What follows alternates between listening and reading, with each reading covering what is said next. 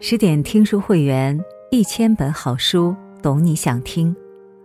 晚上好，欢迎来到十点读书，我是素年锦时。今天，我们通过作者画屏的文章，来聊一聊张爱玲笔下的葛威龙和白流苏。张爱玲一支笔，清冷孤绝。写尽世间男女的情爱悲欢。他笔下的爱情，没有玛丽苏，没有傻白甜，有的只是红男绿女各自的小心思，带着点算计，带着点人性的自私和凉薄，又有那么一点似是而非的爱。三十年代的上海，繁华而苍凉。漫山的杜鹃摧枯拉朽的开着，胡琴儿咿咿呀呀的唱着。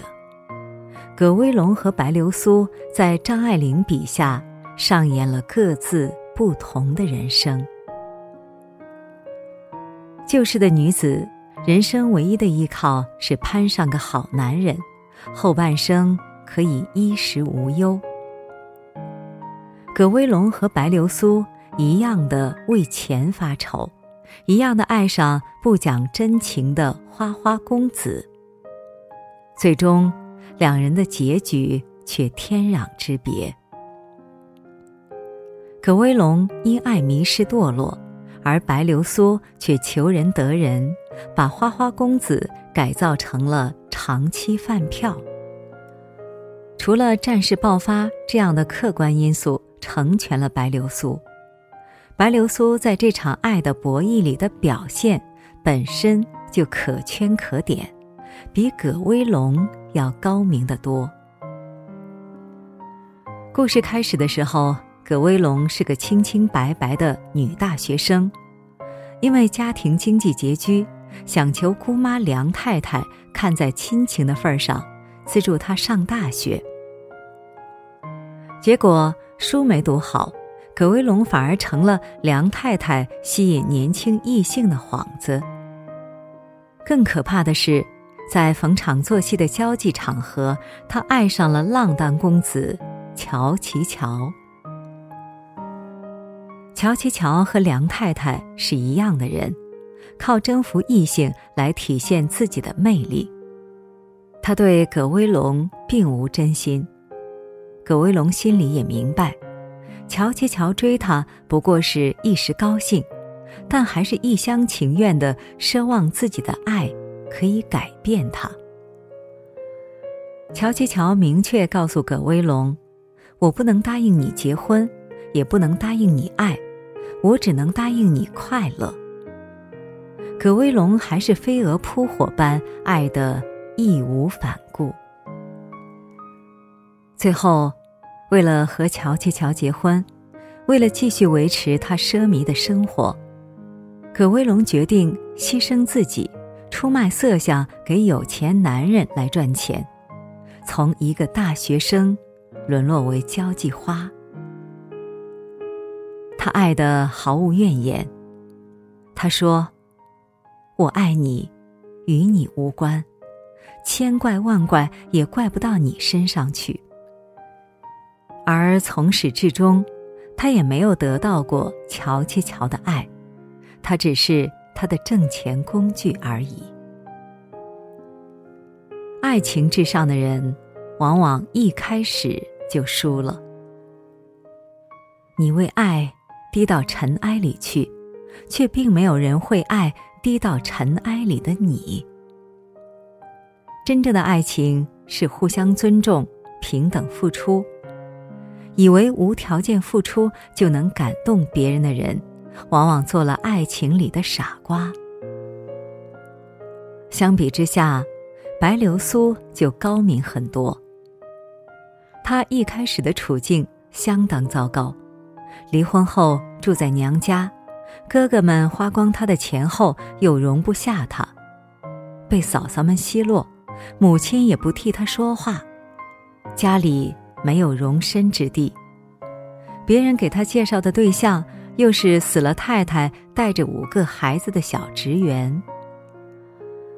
范柳园是他妹妹的相亲对象，但白流苏发现范柳园对他有意后，也顺水推舟接受了范柳园抛过来的爱的信号。在他有限的择偶范围内，范柳园是上上人选。他即使把握住了机会，却从不付出自己的真心。范柳园对他说的那些话，他一句也不相信。他看得出来，他是对女人说惯了谎的，从不上他的当。范柳园帅气多金，在女人堆里游刃有余，但在白流苏这里却是满满的挫败感。这种挫败感反而让范柳园更放不下他。香港沦陷后，还能记得回来找他。白流苏凭着精明和算计。成就了自己的倾城之恋。女人最忌讳的就是在爱情里冲昏了头脑，白白牺牲了自己，还成了别人的笑柄。成年人的世界一定要明白，爱情从来不是生活的全部，人生还有很多重要的事情要做，没有人值得你搭上自己的一生。在爱里学会保全自己，才是女人一生的必修课。女人对什么最没抵抗力？不同的人有不同的答案。一个贫穷又年轻漂亮的女孩子，对漂亮衣服应该没有什么抵抗力吧？精于世故的梁太太深谙这个心理。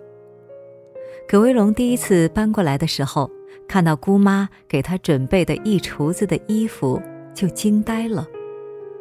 他忍不住锁上房门，偷偷的一件件试穿，激动的一夜不曾合眼，一闭眼就恍惚在那里试衣服。此后，葛威龙热衷于参加各种晚宴牌局。不过是想借着机会炫耀自己的漂亮衣服而已。女孩子都有点爱慕虚荣，但贪恋其中无法自拔，情况就很危险了。当葛威龙发现刚和自己偷情后的乔七乔，转眼就和丫头腻儿腻腻歪歪，他感觉自己上了当。恼羞成怒后，决定回上海做一个全新的人，重新开始。订好票后，他却病倒了，没有走成。威龙心里明白，这场病一半是他自愿的，内心深处他并不愿意回去。他不愿到社会上辛苦做事，不想回到以前穷苦的日子。才两三个月的时间，他已经习惯了这样奢靡的生活，回不去了。刚到姑妈这里来的时候，葛威龙心里想：只要自己行得正、立得直，不怕外人说闲话。没想到他根本抵挡不住物质的诱惑，一步步沦为物质的奴隶。由俭入奢易，由奢。入俭难，在名利物质的引诱下，葛威龙渐渐忘记了当初的理想，放弃了做人的原则和底线，直到自己陷入万劫不复的深渊。控制不住诱惑的人，往往也控制不了人生。白流苏就不一样，她生活的白公馆沉闷死气。过一千年也跟一天差不多。白家的规矩不允许女孩子出去交际，白流苏的生活是相当单调苦闷的。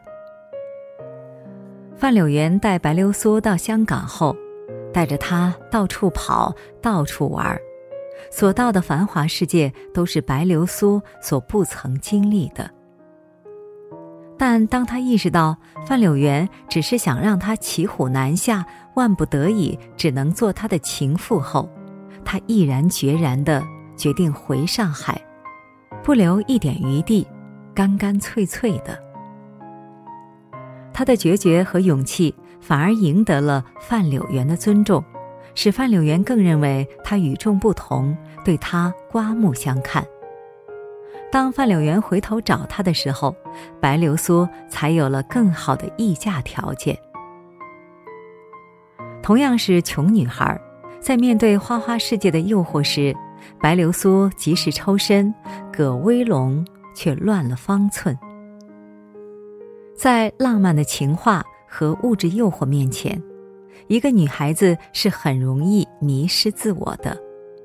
唯有保持清醒的头脑，守住自己的内心，克制自己的欲望，才能为自己赢得更好的未来。笑到最后的，一定是能抗拒了诱惑的人。张爱玲笔下的爱情没有那么纯粹，各自的小算盘打得噼里啪啦响，但算计之外，也带着点真心。乔琪乔心里，葛威龙和他之前遇到的女孩子不太一样。范柳原说：“白流苏是他难得碰见的一个真正的中国女人，一颗心总是欢喜着对方的。”然而，葛威龙在乔吉乔面前完全被动，低到了尘埃里，而白流苏却掌握点主动权。究其原因，葛威龙除了爱的太卑微，还不太懂男女交往的心理。感情的世界里，越是容易得到的爱，越不被珍惜。爱着梁太太，爱着下人们，葛威龙竟允许乔接乔深夜翻窗爬墙来幽会。在那样的年代里，一个小姐这样的行为简直是自跌身价。这边温存的余热尚未散尽。乔其乔转眼就和丫头聂儿打情骂俏。被葛威龙撞破后，乔其乔变着法子想追回葛威龙，但还没怎么付出努力，这边葛威龙已经心软，原谅了他，毫不费力就追了回来。乔其乔越发不把葛威龙当回事儿。爱一个人，把爱给的太容易了。在对方眼里，往往显得廉价。白流苏认识范柳原的时候，应该是恨嫁的，但白流苏从来没有急巴巴的求着范柳原，反而姿态高高的，从来不曾跌了身份。他敢于戳穿范柳原暧昧的情话，两人闹了别扭后，范柳原故意和一个印度女人亲近。有意让白流苏吃醋，但白流苏根本不搭理他这一套。范柳原有意让别人误会他是范太太，但白流苏从来没有迁就过范柳原，他们连手都没拉过。即便是担了虚名，各自心里明白，归根究底，他没有得到他，得不到，才会让人念念不忘。白流苏回上海后，浪子范柳原并没有另找新欢，反而一直记挂着他。又借故再次把他约了出来，还戏称他是医他的药。在飞机的轰炸声中，两人劫后余生。范柳原终于答应结婚，给了白流苏一个名正言顺的身份——范太太。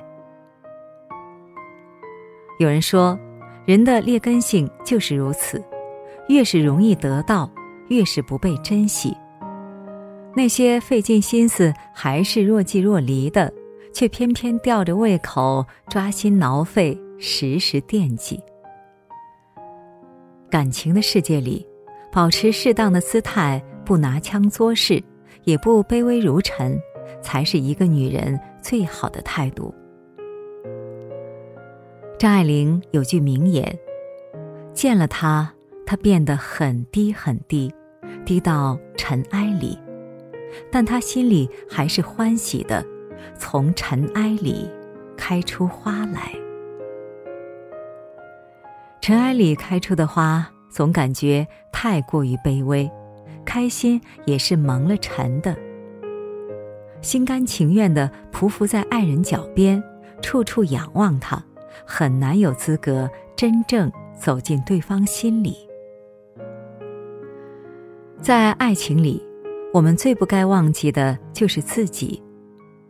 好好爱自己，经营好自己，让自己闪闪发光。你有价值，你的好才会被人看到。好的爱情靠吸引，而不是讨好。不是你拼命对一个人好，那个人就会拼命的爱你。心理学家弗洛姆说的。爱情是一种能力，需要学习。尊重自己感觉，听从内心的感情，不委曲求全，不迷失自我，才能活得姿态优雅，爱的底气十足。